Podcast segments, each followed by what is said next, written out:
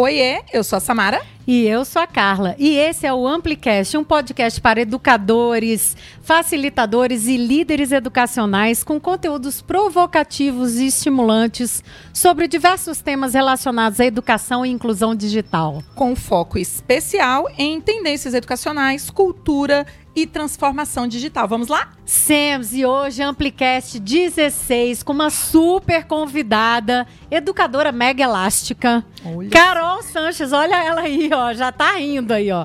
Que Você legal. já viu? Ela tá sempre rindo, né? Olha Gente, isso. é uma fofa. Olha lá que saudade. Olha, e para quem, olha, eu duvido que alguém não saiba de Carol Sanches, mas para assim, né, vamos só dar um contexto que ela é escritora, Tô colocando em primeiro lugar. Ela é nerd. Escritora, nerd, nerd geek. Isso. Palestrante, especialista em infâncias, cofundadora do Ler Conecta. Pedagoga de alma Pedagoga. e de formação. E aí, eu vou puxar a última, a última pontinha aí para a gente conectar, que ela também é, além de tudo isso, ela é jornalista. E aí, Carol, primeira, bom, primeiro, bem-vinda, né, Carol? Linda. Obrigada, gente, pelo convite. Vocês sabem que vocês, cara, eu, eu amo ter vocês como parceira e qualquer coisa que vocês me chamem, eu vou dizer sim. Ai, maravilhoso, Carol. Carol, mas assim, do jornalismo à educação, como é que foi esse pulo aí, esse salto? Conta aí pra gente um pouco da sua história. Cara, sabe que outro dia eu tava pensando nisso? Porque eu me toquei que tem, tem 21 anos que me formei em comunicação, e aí dá um choque, né? Fala, caraca, eu me formei tem 21 anos, que doideira, em jornalismo, né?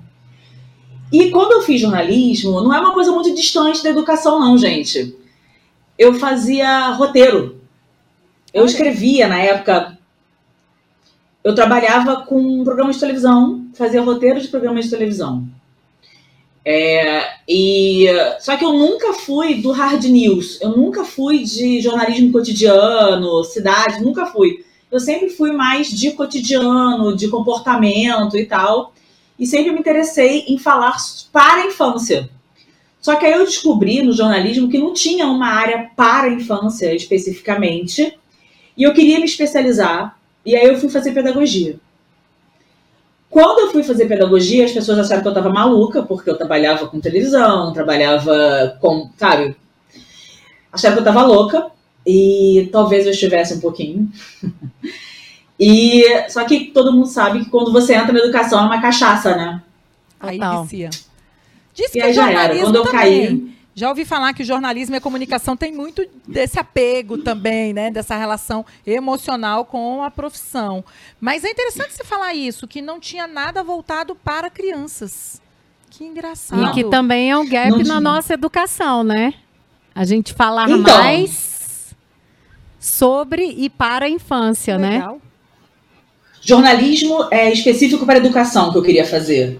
Uhum. Então você, talvez vocês, assim, a gente tem algumas revistas hoje em dia, tá bom? Pode ter uma revista Nova Escola, uma revista é, Educação, uma revista parte, mas é muito incipiente perto uhum. de tudo que acontece de educação no país. Uhum. E mais especific, especificamente, produção para a infância não tinha. Então era um campo que eu queria atuar, era um campo que eu queria é, criar mesmo e não tinha. Então, por isso eu falo, quando eu me apresento, geralmente eu me apresento sempre botando jornalismo, né, primeiro e depois pedagogia. Eu não. Pela ordem. Mas eu não. foi essa a sua sequência, né? Você coloca, porque essa foi sua sequência. Você era jornalista e depois entrou no mundo da educação. Que legal. Só que hoje eu não consigo mais separar. Se alguém me perguntar, você é mais o quê? Cara, hoje, na minha vida, eu realmente faço educomunicação. Então, Carol, ia até puxar isso de você, né? Eu acho duas coisas aí que você falou, né? Você é muito focada hoje em edutainment, que é Sim. o que pega para a infância, é, para os professores, para as instituições educacionais, para os pais, né? Falta muito. Eu tenho uma irmã com. Os meus sobrinhos são crianças e eu sinto essa dor da minha irmã, assim, né? O que, que eu trago é, muito além das mídias sociais e tal, para fazer. E, e, até dos desenhos, das coisas que tem. O que, que eu posso fazer com os meninos que tire um pouco da tela, né? Eu acho que essa é a maior angústia hoje, né? Essa coisa do de você estar tá um pouco na tela, mas também sair dela, principalmente para os pais, isso é uma angústia grande. Então tem Eu acho que o teu foco de edutainment, né? E juntando com isso aí, vou conectar tudo. Você também, nesse gap aí, nessa lacuna que tinha para a infância, você também tomou uma decisão de começar a criar conteúdo para a infância, né? Então, daí o escritor, é isso? Tô certa? Tá certa, ah. não tá errada. então vamos lá. então, eu acho que tem, é, o campo do edutainment, eu acho que é legal falar um pouco, porque muito pouca gente sabe exatamente o que, que significa. Então, edutainment realmente é a mistura de educação com entretenimento. No meu caso específico, quando eu falo de edutainment, eu trabalho com edutainment tanto para a galera de educação, que aí significa escola, pessoas, é, instituições que produzem material para né, para escola ou para grupo de educação e tudo mais, mas eu também trabalho para a galera que produz para a infância. Então vamos devagar. Eu uso estratégias do entretenimento para o fim que é educar. Isso é uma coisa. Então, eu vou, eu sou chamada por empresas que trabalham para a infância, então vamos lá, canais de televisão, fábricas de brinquedos, jogos. Eu sou muito chamada por estúdios que produzem animação. Eu trabalho como consultora pedagógica, consultora infantil, que eles chamam, uhum. para as pessoas que fazem filme para a infância, para a gente poder discutir, para a gente poder discutir exatamente se esse produto, olha, isso aqui é muito maneiro essa discussão se esse produto ele é voltado para a infância ou se esse produto é sobre a infância. Então, por exemplo, tem filmes que tem criança no elenco, só que quando você vai assistir, você fala, cara, mas isso aqui não é adequado. Tem, tem criança no filme, mas não é para criança. É sobre criança. E aí eu entro para poder fazer essa discussão. Ah, eu vou lançar uma animação para esse target. O target é 3 a 5 anos, deixa eu assistir. Então eu assisto, ou eu participo desde o início da construção dos roteiros eu fico sentada na sala de roteiro e fico discutindo para poder achar soluções, para falar de alguns assuntos, quais são os assuntos da infância. Então, eu faço esse trabalho e, ao mesmo tempo, eu estou na educação formal, vamos colocar assim, escolas e etc. E ali eu crio estratégias de aprendizagens, também no caminho da mistura do edutainment. Onde é que entra a Carolina a autora, que é o que a Carla trouxe. Né? Foi quando eu percebi que precisava qualificar os produtos para criança. Entender essa geração, o que, que elas gostam, qual é o perfil, que, como é que a gente pode hackear esse gosto delas. Então, para mim, isso hoje é a bandeira, é o que eu mais faço. Carolina, o que, que você faz hoje? Crio para a infância. Que legal. É isso. Que legal. Eu ia fazer a pergunta Não, aqui, pode ir, vai, vai, vai, vai. Porque olha só, Carol, a gente ouve muito falar em gamificação na educação, em estratégias de gamificação, mas você trouxe pra gente aí uma visão, acho que mais ampla, né? Que é muito usar mais. o entretenimento como ferramenta pedagógica ou usar como recurso de aprendizagem. Linguagem. E linguagem. E tá adequado. Então, fala um pouquinho pra gente qual a diferença de edutainment para gamificação, porque a, a gente Ah, confunde sim. muito, né? Assim, é comum, é comum a gente. Será que é só então colocar as brincadeiras ou as estratégias de jogo? Como é que é? Qual é a diferença e como é que a gente faz para se posicionar enquanto educador? Não, eu não, eu não estou usando edutainment, aqui eu só usei uma estratégia de gamificação. Como é que você Boa, trabalha hein, isso? Samara? Samara, eu quero ser sua amiga. Essa pergunta é boa. Cara, então, é, a gamificação, ela tá dentro desse. O, o, o edutainment ele é um guarda-chuva. Tá? E ele ainda é um campo muito é, a, a ser desbravado e criado. Tá? As pessoas ainda usam muito mal esse termo. Tanto que quando a gente vai ver os produtos de edutainment, é sempre muito pedagogizante no pior sentido. Né? Então, é, querem, tem que ter um equilíbrio perfeito entre o conteúdo e a linguagem do entretenimento. E geralmente as pessoas que estão produzindo, tentando ser legal, erram o tom e trazem muito conteúdo e, e- e a criança e os alunos eles sabem quando o negócio não é feito equilibradamente. Eles sentem e falam, ah, já vem alguma coisa tentando me ensinar alguma coisa. né? É para ensinar, mas eu acho que ele passa por um outro lugar. Então, a gamificação, ele faz parte, sim, a gamificação faz parte, sim, desse guarda-chuva que a gente estava conversando, que é do edutainment. As pessoas acham que, por trazer algumas mecânicas de jogo, né? Que é isso que estava falando, elas estão fazendo gamificação. Não. e não estão fazendo edutainment. Estão usando apenas estratégias que elas conhecem para poder dar um pouco mais de fluxo na narrativa. Quando a gente fala em gamificação, a gente está falando de uma coisa um pouco mais elaborada, sabe? Tem um arco, tem desafios, é, é muito mais complexo. E, tanto é que eu tenho muita dificuldade de, por exemplo, citar um case. Olha só. Porque os cases são muito incipientes ainda, sabe? Então eu acho que tem. Engraçado, essa semana eu tava com meu vizinho aqui e a gente tava conversando sobre geração. A gente tem 40 anos. E aí, Opa. eu perguntei para ele. Vocês estão na faixa dos 40 ou dos 50, 50. só para deixar 40, claro. 50. eu perguntei para ele, mas vocês conhecem, tá? Antigamente tinha um programa na televisão chamado Hugo. Que era por telefone, ligava e ficava jogando pelo telefone para ver se você pular. É, era uma coisa assim, era gamificado, sabe? E aí estava conversando sobre isso, tipo, cara, há muito tempo a gente está tentando achar caminhos e linguagens para poder. Aí vem a palavra-chave: engajar, mobilizar, conquistar a audiência, que está muito difícil hoje em dia, né? Então eu acho que hoje a gente precisa voltar a olhar para esse campo. Eu acho que é uma tendência.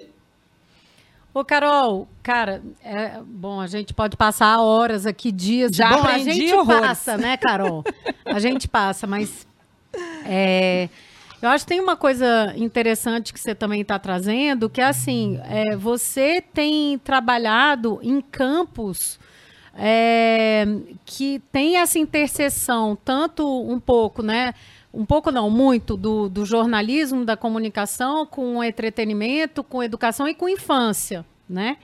Então eu estou entendendo também, e a gente tem falado muito sobre isso aqui, do educador se vê em um outro lugar além da sala de aula, né?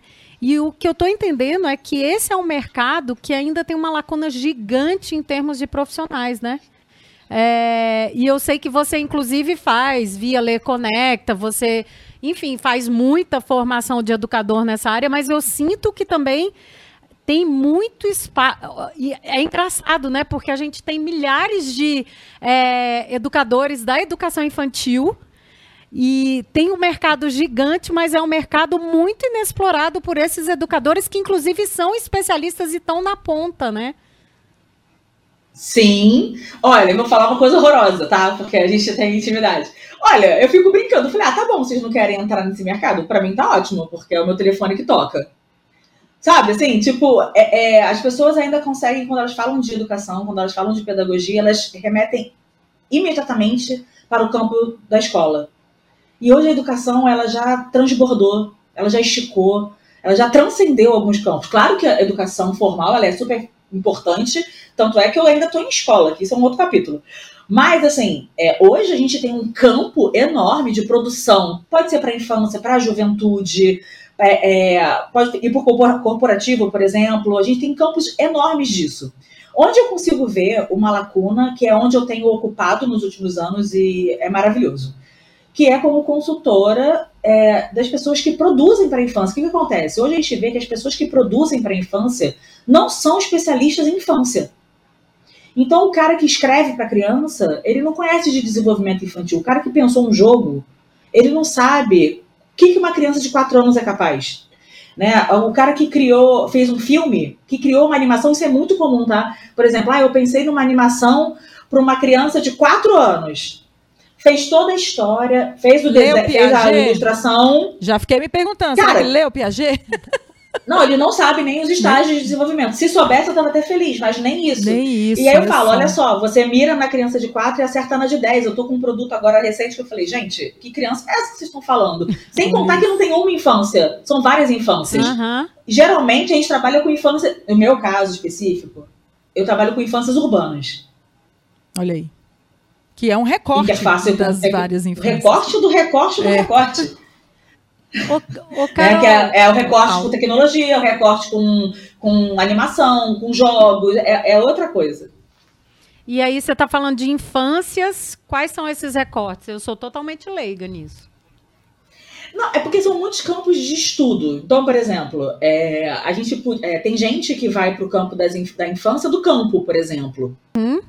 Né? Infância voltada. Povos originários. Povos isso, originários. Povos originários. Uhum. A infância de uma comunidade cigana. São relações Sim. e culturas completamente diferentes. Uhum. Você não pode tratar E eu não posso jeito, botar né? todo mundo no mesmo pacote. Então, por exemplo, é, eu, eu, se eu fosse apontar hoje um tema que eu acho que está emergindo, assim, tipo, cara, é o tema da educação para mim do novo tempo.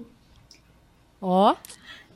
Se eu Anota pudesse, aí. vamos lá. Ó, ah, você vamos lá. Tá aí, para aí. Você que está aqui escutando a gente, esse Amplicast, Dá para, pause. Dá pause, porque você vai o caderno. Precisar, pega o caderno, pega o celular, você vai precisar anotar isso, hein?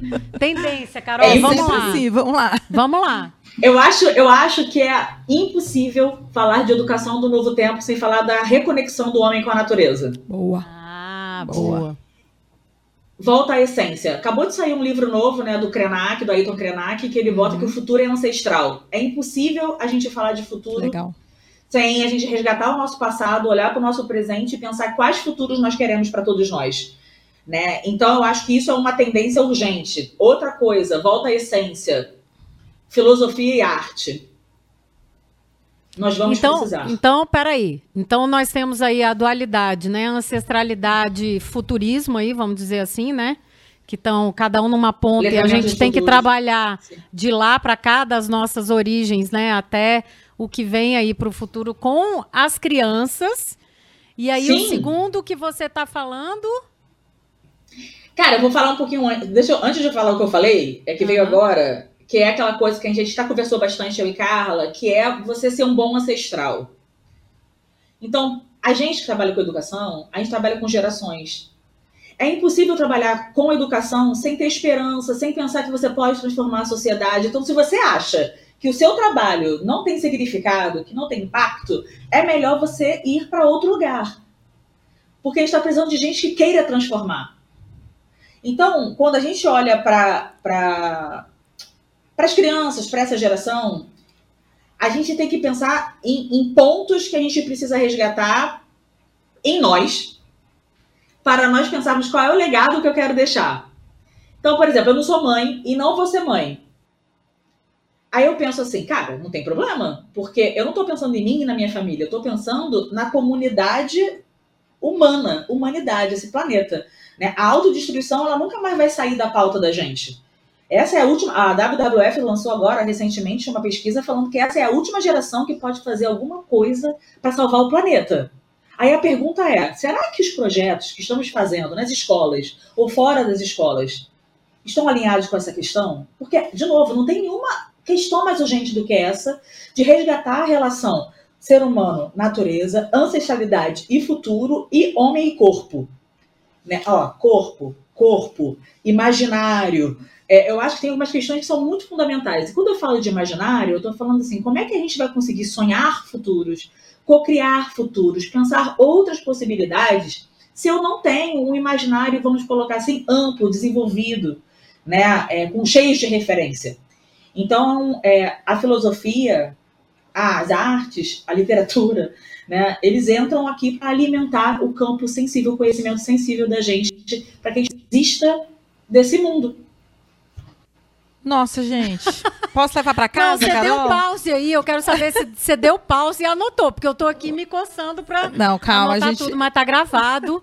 Já fica aqui. Gente, o legado depois. já está aqui. Você não precisa se preocupar. Você pode parar, dar pause, voltar. Cara. E é interessante porque isso que você está falando, Carol, perpassa por este ser humano educador também se reconectar. Porque eu só posso levar o outro a fazer novas conexões se eu também estiver me reconectando. Então tem um chamado aí nessa sua fala também, né? Vamos também nós, educadores, olhar para esses outros espaços, para esses outros tempos, para essas outras linhas. A gente tem falado muito aqui é, nos episódios do Ampliflix de onde vêm as ideias. E a gente falou hoje exatamente da Foi. parte artística, né? Foi. Como é que a gente se inspira em fotografias, no trabalho dos artistas, para trazer aí, transformar isso em recursos educacionais. Então, adorei o seu chamado. Eu também sou de uma linha bem filosófica, assim, com você. Eu acho que o autoconhecimento perpassa por compreender a filosofia e que a gente se afastou dela ao longo do tempo, por conta das coisas que foram surgindo por aí, da demanda que a gente tem de criação de conteúdo, de materiais, de atender as demandas educacionais. Então, a gente tem uma BNCC, você trabalha com as infâncias, mas a gente tem uma BNCC uhum. aí que atingiu o ensino fundamental é, fortemente já, a galera já está trabalhando dentro da BNCC, e o ensino médio, que é a juventude, ali o início, né, da juventude, também agora impactado pela nova base curricular. E toda essa estrutura que você está falando, principalmente da filosófica, é, tá lá, permeada nos materiais da BNCC para a gente se auto-questionar, né? Isso Principalmente na infância. Na infância é. traz muito isso. Mas aí, a minha dúvida é sempre assim, a nossa discussão é sempre... É, tudo bem, né? Tem que ser... A gente tem que se reconectar, mas eu sempre fico assim, poxa... É, como é que a gente faz isso com professores que têm uma carga super grande, que têm uma demanda de produção é, grande também para a sala de aula, né? Então tem essas questões. Eu sei que a Carol tenta fazer esse trabalho, nós tentamos fazer esse trabalho, mas é um trabalho realmente. É, para quem trabalha três turnos. Porque, porque educador, assim, para a gente chegar nesse ponto que você está falando, Carol, tem que ter essa reconexão e da gente voltar a se lembrar por que, que a gente quis se tornar educador, né? Porque senão você é massacrado por um sistema e, e tipo, você vai sendo engolido por esse sistema e esquece Cara, é porque a escola virou máquina de moer gente, né? Eu falo isso, assim, tipo, é por isso que ao mesmo tempo. Então, olha, olha que coisa complexa. Porque as coisas são muito complexas. Às vezes eu fico falando assim, parece que eu tô falando coisas simples. Mas a parada é muito complexa. Porque, assim, ao mesmo tempo que eu tô aqui discutindo isso, puxando, porque tem, tem que ter as pessoas que estão puxando pra cá, tá? Uhum. Ao mesmo tempo, a gente precisa estar aqui brigando, batalhando por políticas públicas, batalhando pela escola, educação de qualidade. Então, é, é, então, assim, quando a gente fala da desconexão, é porque exatamente por esse excesso, excesso de trabalho, é. excesso de tempo que não é para reflexão e etc., é que a gente se desconecta. Exatamente. E porque entra esse mercado utilitarista, e aí, cara, não é só a escola pública de jeito nenhum, cara, é qualquer escola. Uhum. Então, é, a gente foi perdendo a parada que, assim que você falou, quando a gente lembra do porquê que foi para educação. Uhum. Então, é, eu evito totalmente discurso romântico. Todo uhum. mundo que reclama de escola eu entendo e abraço e, e sou solidária. E só que aí eu fico pensando, como é que a gente pode hackear? O tempo todo eu fico assim, cara, como é que a gente pode pensar outro modelo? Como é que a gente pode pensar? Só que eu sou da educação infantil. E realmente, nesse, nesse caso específico, é melhor, vamos dizer assim, tá mais leve, sabe? É. É então eu pego a BNCC, você falou da BNCC. Eu acho que é totalmente quando eu vejo lá os seis direitos de aprendizagem, os campos de experiência, cara, a gente pode ir para qualquer lugar com os nossos projetos articulando aquilo. Dá, tem muito caldo ali, sabe? Tem. Mas eu sei que tá dureza para cima. Tá. Então, tá difícil, eu acho né? que é só para a gente se posicionar. Eu acho que quando a gente se posiciona, para a gente poder se posicionar a favor, aí é batalha política isso, tá, gente? brigar, lutar por uma educação de qualidade para todos, valorização dos educadores, melhorar salários. Então, assim, isso também formação, é tendência da educação. Né? Formação, formação, de professores, onde fica o espaço da formação, porque é isso que a Carla falou. Como é que alguém que tem Remunerado. três turnos consegue trabalhar, estudar? Né? Voltar para as leituras, mergulhar no autoconhecimento. A pessoa não tem tempo para isso, né? Nós todas aqui já trabalhamos, porque somos da origem, né, da escola, nós todas aqui já trabalhamos três turnos, a gente sabe que não é fácil. Mas eu sempre acho que há caminhos, tá? Carol, a gente vem conversando muito sobre Também isso acho. aqui. As comunidades de aprendizagem, elas nos ajudam, né, nesse desenrolar, as parcerias que a gente faz, as certificações, os projetos, os cursos, as palestras, os seminários, onde a gente se encontra, inclusive onde a gente se encontrou, né, Carol? Foi num, numa palestra de, de, abertura de um evento, né, que a gente se conectou. Então, eu acho que a gente acaba, às vezes, é, eu sempre digo assim, pelas beiradas, né, quando, quando a gente não encontra na estrutura, a gente vai procurando caminhos até que a estrutura se adeque a essa nova realidade. Eu torço muito para que todas essas políticas públicas voltadas para a educação cheguem o mais rápido possível, porque eu me lembro que eu e a Carla, quando nós começamos o Amplifica, a gente dizia assim a gente começou muito isso por causa dos nossos filhos. Só que os Foi. nossos filhos já deixaram a escola. É, agora eu só é tenho a netos. minha caçula, né? Eu tenho a minha caçula que vai entrar no ensino médio ano que vem. Quer dizer, os, os da Carla já estão na faculdade, eu já tenho filho formado. já passou, é isso é. que você falou. Essa geração, ela já passou. A gente conseguiu aí mudar alguma coisa, mas a gente não conseguiu mudar tudo não, que queria mudar, né? Não. Tem muito o que fazer. Aí eu, assim, e dentro dessa discussão, você fala muito da, das infâncias, Carol, mas tem algo de muito relevante que você trouxe, né, deu, deu vida e cunhou o termo, inclusive, que foi leituras elásticas, né? Que eu acho que vai muito além das infâncias. Na verdade, leituras elásticas tem muito a ver aí com com educação, esse momento que a gente vive e aquele o início da nossa conversa que é essa nossa angústia do, do físico, do, do digital e tal, e na verdade você faz. Na verdade, é uma forma da gente é, dar uma certa paz para isso e dizer dá para remixar e dá para é, conectar as coisas que parecem estar desconexas, né? Então eu queria que você falasse um pouco desse livro. Cadê? Tá o Cadê livrinho o aí? Livro? Cadê? Era para eu trazer. Aí, leituras elásticas. Se você ainda não tem, você tem que ler esse livro. Leitura de final de semana. E o que eu acho mais legal desse livro é, e assim, fazendo. Ó, o elástico, ó, ó, o elástico. Já conectou é, eu, é, Carla e Carol. Fazendo, fazendo o jabá. É, não, a gente tá totalmente, totalmente elástica aqui. Eu e Samara em Brasília. Carol lá, plena, em Búzios, né? Meu Deus do céu, olha Muito isso. Muito chique. E aí, é, fazendo o jabá, mas porque deve ser feito mesmo, esse é um, essa é uma leitura de final de semana, assim, a Carol me deu o livro, eu, eu cheguei, ela estava em Brasília. Deu. Ela Nossa, é uma leitura de um dia mesmo, assim. É, aí eu sentei e li, assim, rapidamente. Então é um livro que traz muita referência, é um download de tudo que eu já vi a Carol é falando verdade. sobre o tema. É, a gente tem o, a felicidade e a honra da Carol ter falado o termo pela primeira vez no Amplifica aqui em Brasília, né? Uhum. Então isso para a gente é, é motivo de muito orgulho. Mas eu acho que, na verdade, Carol, o Leituras Elásticas traz muito dessa reconexão né, é, de, de pontos que parecem estar desconectados e que as pessoas precisam, os educadores principalmente e os pais precisam começar a entender dessas conexões e como elas são elásticas, né, na forma, no jeito, enfim, fala um pouco pra gente. Então, aí, minha cabeça fez assim, não sei nem por onde eu começo. Porque o que acontece? Esse ano, a gente está completando 15 anos de existência do Ler Conecta. Uhum. 15 anos é muita coisa para trabalhar de maneira autônoma e independente no mercado da educação.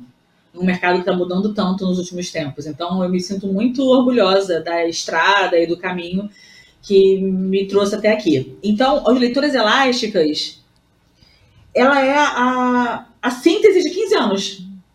Olha só. De 15 anos de campos de trabalho.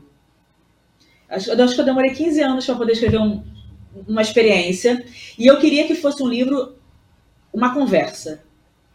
Eu acho que tem uma coisa assim, como é que você consegue pegar coisas muito complexas e explicar de forma simples para que todo mundo entenda algo tão difícil. Aí entra o jornalismo, né? Entrou bastante aqui, né? Porque eu pegava conceitos muito duros para poder falar. Então, as leituras elásticas é, é, o termo que eu tenho muito orgulho de ter falado pela primeira vez o termo num Amplifica. Fui testar. Fui para Brasília, falei, ah, vou testar. E eu voltei falando, é isso. Voltei aqui pro Rio, né? Que obviamente sou carioca. E voltei pro Rio falando, cara, é isso, leituras elásticas. E comecei. E aí as pessoas geralmente lançam um livro e viajam o Brasil todo para falar do livro. Eu fiz o contrário, eu viajei o Brasil todo para depois lançar o livro. Por quê? Porque eu queria testar. Eu queria testar produtos, projetos, o que as pessoas queriam. Então, as leituras elásticas, a minha grande questão é como formar leitores no novo tempo. E aí, é, para mim, tem, eu sempre parto, então assim, vamos lá, a gente parte de um problema. E tem um problema no Brasil que é leitor. Leitor é um, uma questão, vocês podem ver, aqui tem um pouco dos meus livros, minha casa ela tem livro para tudo quanto é canto. É, eu sou uma pessoa que gosta de ler, não só ficção, eu estudo muito, eu fico o tempo todo ligada com o que está acontecendo. Eu gosto, eu tenho curiosidade, né? A curiosidade é o primeiro passo para poder construir conhecimento, né? Eu sou uma pessoa curiosa. E aí, quando eu pego os dados, 44% da população brasileira não lê. Dói demais, 30% né? não 30% nunca comprou um livro. 30? 30% é muito, gente, não é possível. Sim. E 4, e, e os brasileiros leem, todos os, então, somos 200 milhões de brasileiros, né? São 4,96 livros por ano. Meu Deus. Com um detalhe: 4,96 livros. Eu falei livro, eu não falei literatura. Então, tem Bíblia, tem livro teórico, tem livro de, culinária. De escola, pegar, da própria escola, escola, né? Didático. Se eu fosse pegar só livro de literatura, a gente ia chorar aqui hoje. Nossa. Né? E aí eu fiquei pensando que assim, livro é uma plataforma. Isso aqui é uma plataforma. E o que, que eu acho, já que ele estava falando o que, que a gente não pode perder de essência, existe uma herança cultural nossa que a gente não pode abrir mão. Os clássicos, por exemplo. Posso falar de mitologia grega, posso falar de grandes escritores. E, e eu acho que a gente não pode perder o que a história. Nós somos os únicos seres que fabulam. Nós somos os únicos seres vivos que contam histórias. Então, por que, que eu vou perder essa essência? Então, a minha questão no livro é como é que eu posso botar o livro como uma plataforma central, mas que ele transcenda, estique para outras plataformas, volte para o livro de forma mais potente. Que legal. Então, as leituras elásticas surgiram assim. Então, parto da literatura, eu estico e volto nessa formação leitora, sabe? Então, o livro eu conto alguns cases, eu falo um pouco como é que faz. Então, esse livro só me dá alegria, gente. E aí, eu queria até te perguntar isso, Carol. Você tem visto na prática os educadores usarem esse conceito de leituras elásticas para projetos, enfim, para mudar a forma como a gente, como, enfim, as crianças e os jovens encaram a leitura e se movem e, e querem ler mais, cê, é, assim, Sim. desde o lançamento, você tem coletado isso, assim, você tem tido essas experiências com os educadores? O mais legal de lançar livro, e depois eu vou perturbar a Carla Arena aqui ao vivo, é, o mais legal de lançar livro é, é, é, isso, é abrir espaço para as pessoas chegarem e falarem, olha, olha o que eu fiz, olha o que, que essa escola fez. Então, sim, eu recebo muitas, muitos feedbacks. Pessoal de Minas, é, até a Manu Bezerra, uhum. pessoal do Sebrae, do Sebrae escolas públicas fazendo. Eu, eu, tenho, eu tenho recebido coisa aqui no Rio, principalmente, né, muito forte. É, geralmente me convidam para poder dar uma olhada, né? Porque as pessoas ainda se sentem um pouco inseguras às vezes. O que eu estou fazendo elástico? Eu falo, é, porque não é tecnologia. É tudo, né? É conhecimento e uhum. plataforma. É outra uhum. coisa. Eu posso ficar de um livro para um livro. Eu, uhum. posso, eu posso ficar de um livro para uma conversa. Então, sim, só que tem um, um, um negocinho aí. Por que, que eu comecei a produzir livros elásticos? Porque eu queria mostrar para as pessoas que era possível. Muitas das coisas que eu lanço, livro com jogo, essas coisas todas, eu fazia com os meus alunos. Né? Eu sei disso, vocês sabem disso. Quantas coisas, quanto conhecimento é gerado todo ano pelas escolas. Se a gente fosse catalogar, se a gente fosse publicar, cara, a gente tinha um acervo absurdo. Nossa senhora. Pois é, isso, isso é um da, dos nossos maiores problemas, né? O que a gente sempre fala aqui, Carol, essa questão do registro, né? Sim. Muito se perde, né, das coisas incríveis que, enfim, esses educadores estão fazendo pelo país e que a gente não tem conhecimento porque não está sendo registrado e não sai da sala de aula. Isso me, me angustia. O impacto é, o impacto, claro que o impacto de uma sala de aula é muito grande. Sim, mas sim. Eu, eu, eu, senti a necessidade de expandir a minha sala de aula. Eu falei, uhum. cara, não posso ficar fazendo essas coisas com 30 alunos. E aí, qual, é a, qual foi a maneira que eu achei para chegar em mais pessoas? Livros elásticos. Experiências imersivas de leitura. Uhum. E é legal, Carol, porque olha só, eu como professora de ciências, né, imagina quantas feiras de ciências a gente já produziu e no final da feira a gente ainda gera lixo, né? Porque a gente ainda pega todas as maquetes, tudo que foi criado e isso é, convertido em, em, outras coisas que, que já não agradam o planeta, né? Eu fico sempre pensando nisso. É, quando a gente vai se apropriar de um termo novo, por exemplo, como leituras elásticas, é, a gente fica se perguntando se isso realmente vai ter impacto ali no aprendizado, se isso vai acelerar ou adiantar, ou, ou, né, aquela história, né? Do jeito que eu fazia antes funcionava, os alunos aprendiam, por que entrar com um novo processo? Então, queria que você falasse um pouquinho para a gente, assim, dessas experiências que você falou, porque para a gente que é educador, esse, a sala de aula é um laboratório de inteligências. Eu tenho muito isso comigo, sabe? Ele é um local onde a gente tem várias inteligências e nós somos ali os grandes pesquisadores das inteligências, né? Os educadores. Então, a gente está sempre testando o que funciona, o que não funciona.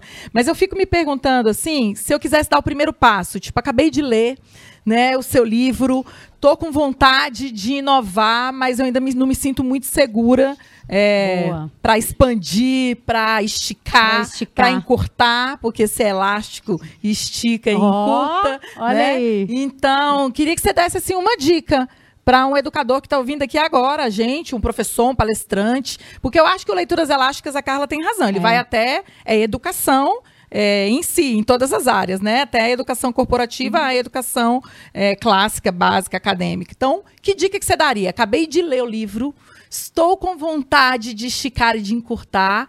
O que, que eu faço para começar? Adorei a pergunta. Só para dizer que Leituras Elásticas eu falo de educação, meu recorte de educação infantil, mas eu, eu uso esse livro, ah. cara, em canal de televisão. Já fui chamada para tipo, você não tá entendendo.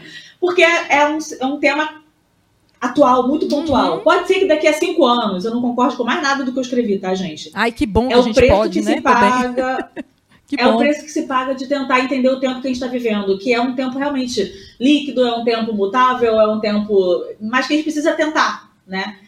Então, quando alguém começa um projeto, quer fazer um projeto, o que, que eu indico? Primeiro que um projeto é sempre uma história a ser contada. As pessoas geralmente o que elas fazem? Elas fazem uma colcha de retalho de um monte de atividade que não tem conexão com nada.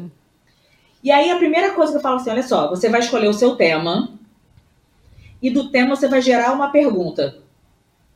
Mas uma pergunta muito boa que tem que gerar o interesse da sua turma para poder responder essa pergunta. Então essa pergunta geralmente ela começa com como ou por quê ou e se. Ó, tá? já fica E se fizéssemos isso? Por que que não, não, não? Como? Por quê? Se eu faço uma pergunta, o quê? Eu já eu tenho uma resposta fechada. Funilou. Eu estou precisando abrir, eu, exatamente, funilou. Eu preciso abrir para as experiências que vão ser diversas, por isso elas vão ser elásticas. Quanto, é, quanto melhor for a qualidade da sua pergunta, maior possibilidade de esticar. Então, quer ver uma pergunta? Uma pergunta que para mim foi o que me mobilizou para fazer tudo que eu faço. É como fazer com que a nova geração se interesse, mantenha curiosidade pelos, pelo conhecimento e pelos clássicos. Massa. Essa era a sua pergunta motivadora. Vamos Essa era a minha assim. pergunta. E foi daí que surgiu Vai Lobo, foi daí que surgiu o Zap do Olimpo.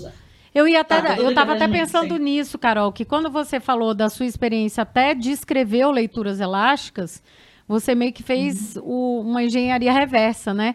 Primeiro você, enfim, pegou esses 15 anos de experiência, viajou, falou sobre isso para depois escrever. E um outro ponto importante também é que você lançou dois livros que já eram elásticos por si próprios, né? Então, o Vai Lobo e o Zap do Olimpo já tem essa uhum. elasticidade que você trata nos leitu leituras elásticas. E eles são anteriores ao, ao, leituras elásticas. Então, primeiro você Sim, trouxe deixar. essas leituras hum. elásticas e depois trouxe o conceito redondo, assim, né? Fechado. Não fechado porque ele pra é Para poder mas... responder a pergunta. Uhum. Para poder responder a pergunta. Então, uhum. o que eu falo para os educadores? Depois que vocês conseguiram fechar a boa pergunta, vamos criar maneiras diferentes, linguagens diferentes para poder tentar responder essa questão. Perfeito. Então a gente vai esticando para outras linguagens, sabe? Então, é, e outra coisa que eu falo é não tenha medo do ridículo. É muito oh. importante na criação. Quando você vai criar alguma coisa, você já, você já começa a censurar. Não, isso, isso não vai dar certo. Já era. E aí tem uma história muito horrível que eu vivi, que eu vou compartilhar aqui.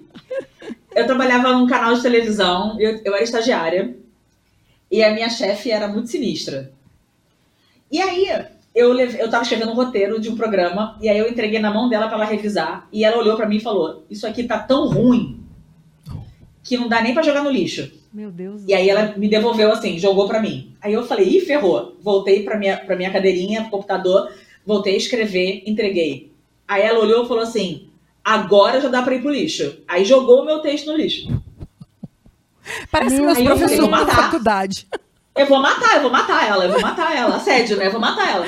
Aí eu sentei, eu sentei. É sério essa história. Escreveu aí eu terceira pela sentei. terceira vez. E escrevi o terceiro.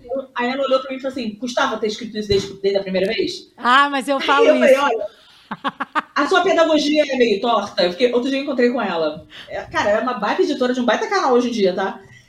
Eu encontrei com ela num, no almoço. Eu falei, você lembra que você me traumatizou assim, assim, assim? Ela começou a rir. Ela, não, eu fiz isso. Eu falei, fez, né? Hoje em dia daria processo. Mas, o que que isso me ajudou? Cara, me ajudou a não ter medo. Porque eu lembro que o que que me soltou... Eu tava muito duro no texto.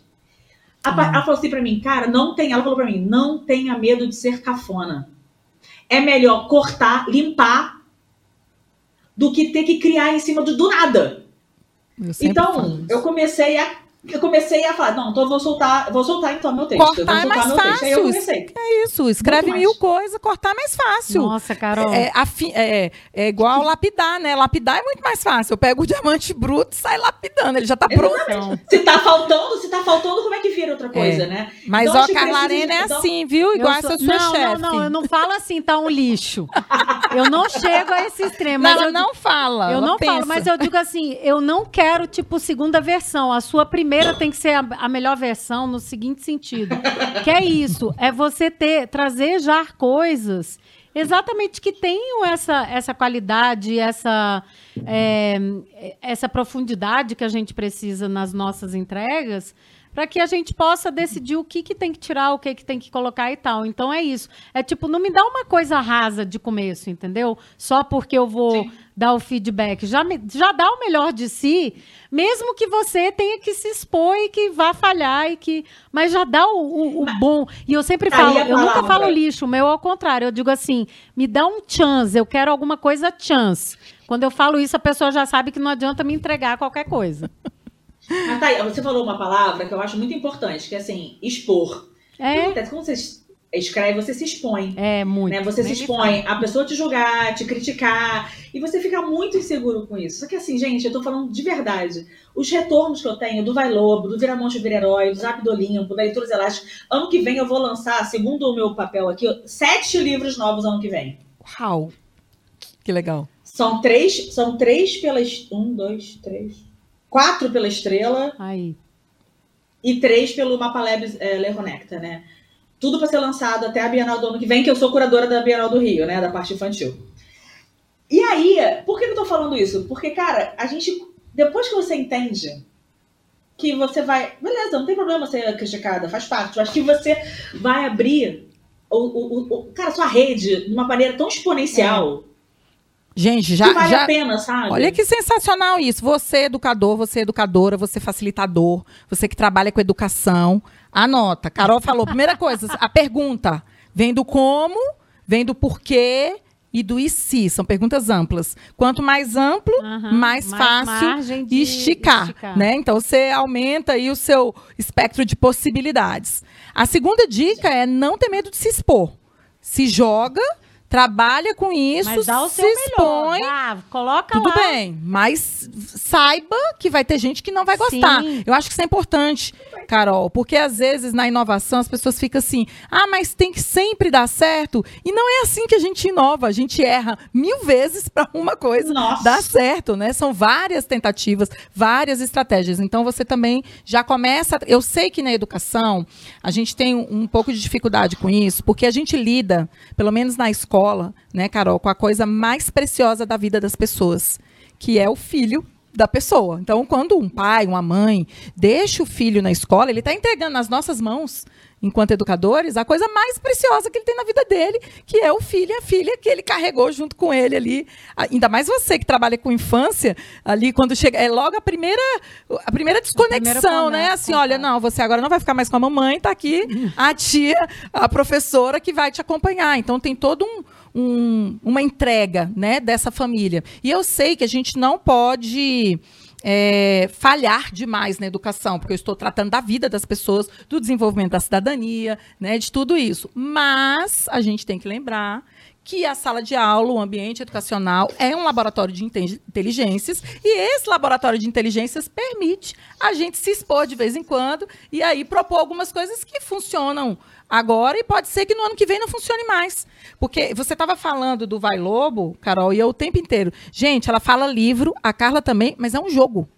O Vai Lobo. É um, é um livro mais jogo, é um livro Isso, mais jogo. Mas ele era um jogo, que era aquele do tapa e ele virou um jogo com. Você vê como é elástico mesmo. Com narrativa. Que a gente, a gente é. tem dificuldade até de separar, né? Que categoria que eu dou. Ele é um livro-jogo, ele é um jogo-livro, ele é um livro com um jogo. Né? Não tem uma isso. categoria. Olha, não, mas é isso, não tem. É porque ele é tão misturado a vivência é, da, do storytelling, né? Que foi criado, a narrativa que foi criada, e o jogo que existia desde que eu sou criança, né? que eu tapa certo. Um, né, a gente é tá verdade. falando de um jogo aí de mais de 30 anos. Deve, deve ter mais. Tem, tem mais? Tem mais de 30? Tem, tem. São, são, são, são, são 40 anos. A estrela Ali. tem 85 anos. A estrela tem 85 anos. Isso aí que você falou, Samara, é verdade. Assim, eu tava aqui viajando.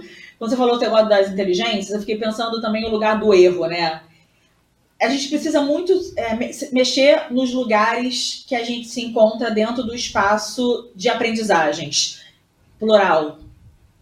Né? Então, assim, as crianças da educação infantil, elas não são meus alunos, elas são meus companheiros de aprendizagem, porque ali naquele momento a gente está assim, a gente está se acompanhando. A gente tá, por isso que lá na escola que eu trabalho, beijo para curiosidade, né? São crianças de 0 a 5 anos são crianças de 0 a 5 anos. Zero, então você pega realmente conversa... o bebezinho ali, aquele que o pai e a mãe tá deixando pela primeira vez Sim. no ambiente escolar. Uau! Sim, e a gente conversa muito nos nossos projetos, que são projetos elásticos, porque lá é baseado na pedagogia de Frenet. Uhum.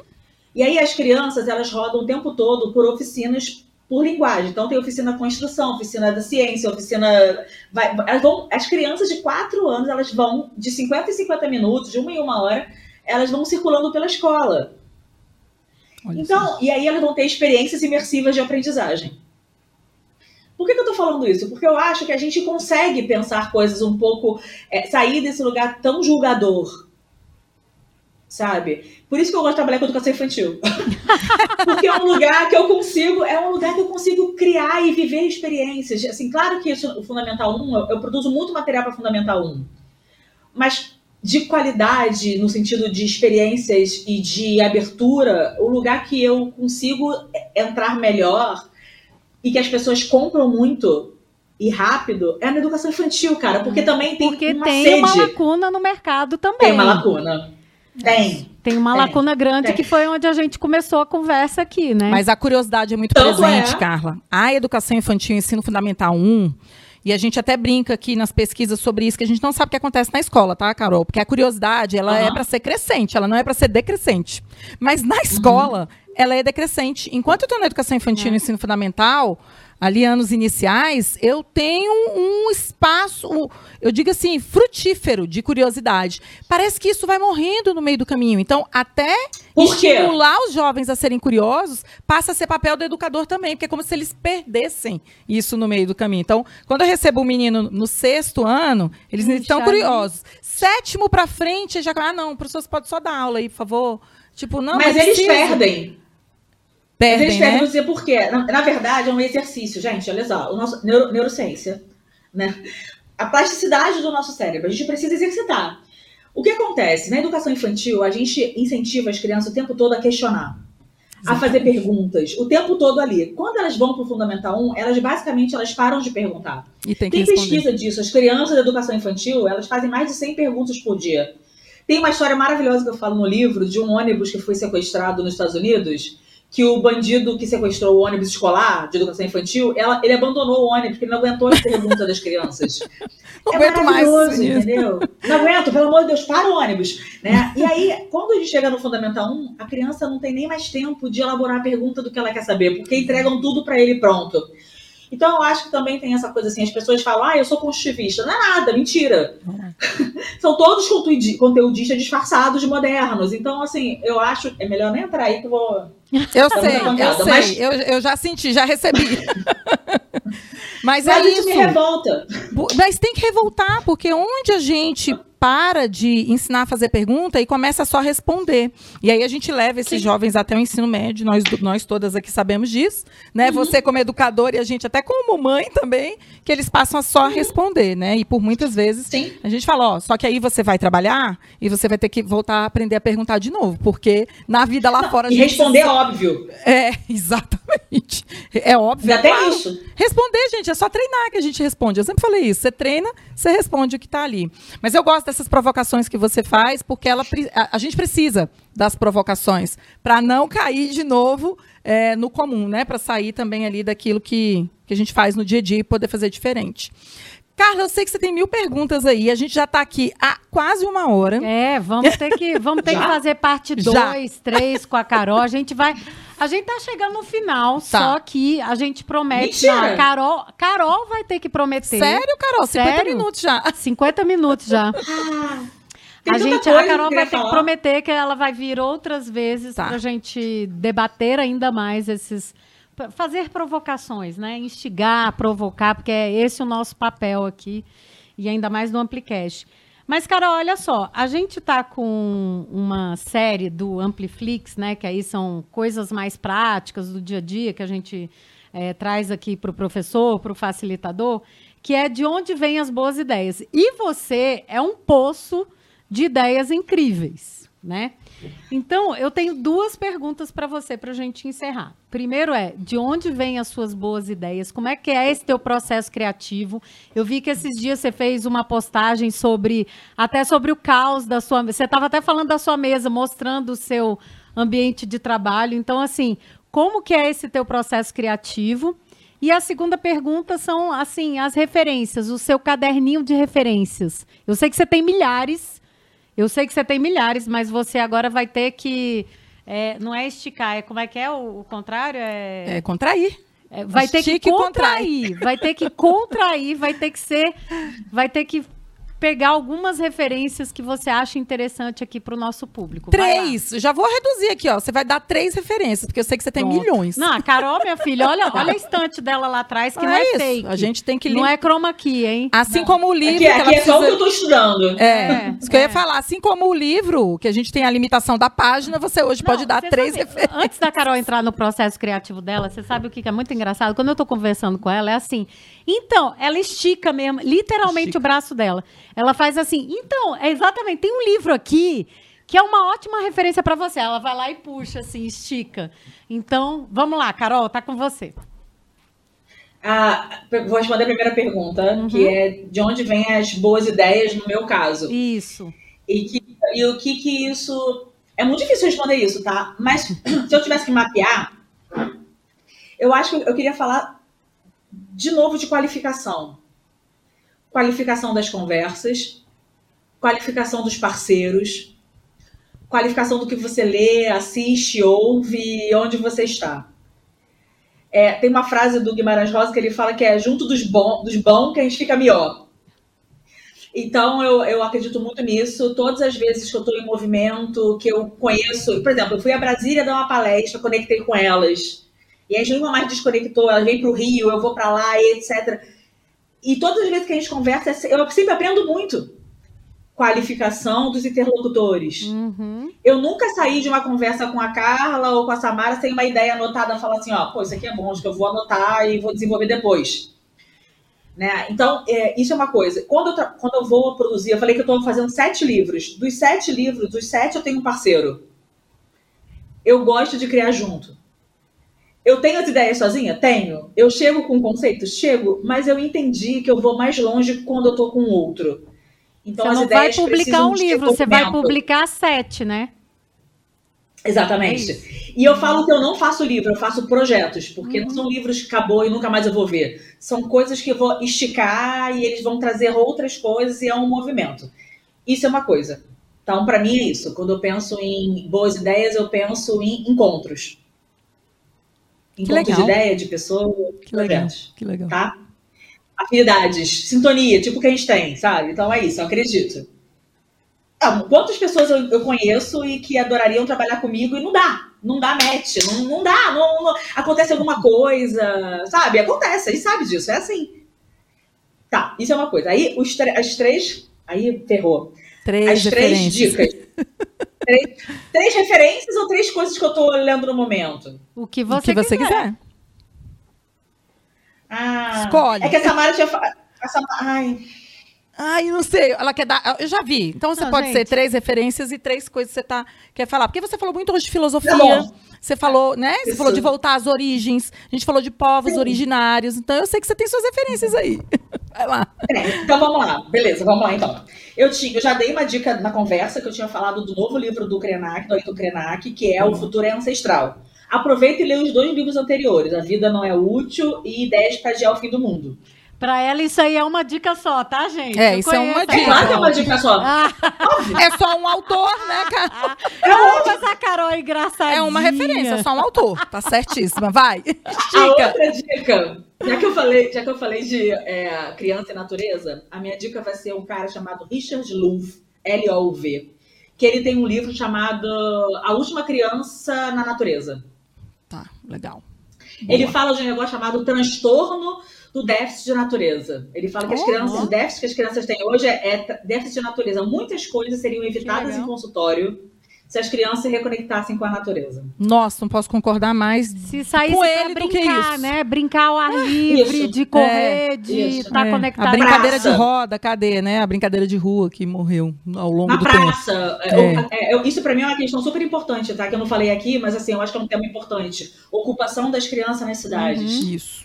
Ir para as praças, ir para a rua, andar na rua, chega de carro, sabe? Tem o papo para outro dia, né? Isso. Dois. Dois. E a terceira dica eu daria de um cara chamado Gandhi Pioski. Ele tem um livro chamado Brincade... Como é que é o livro?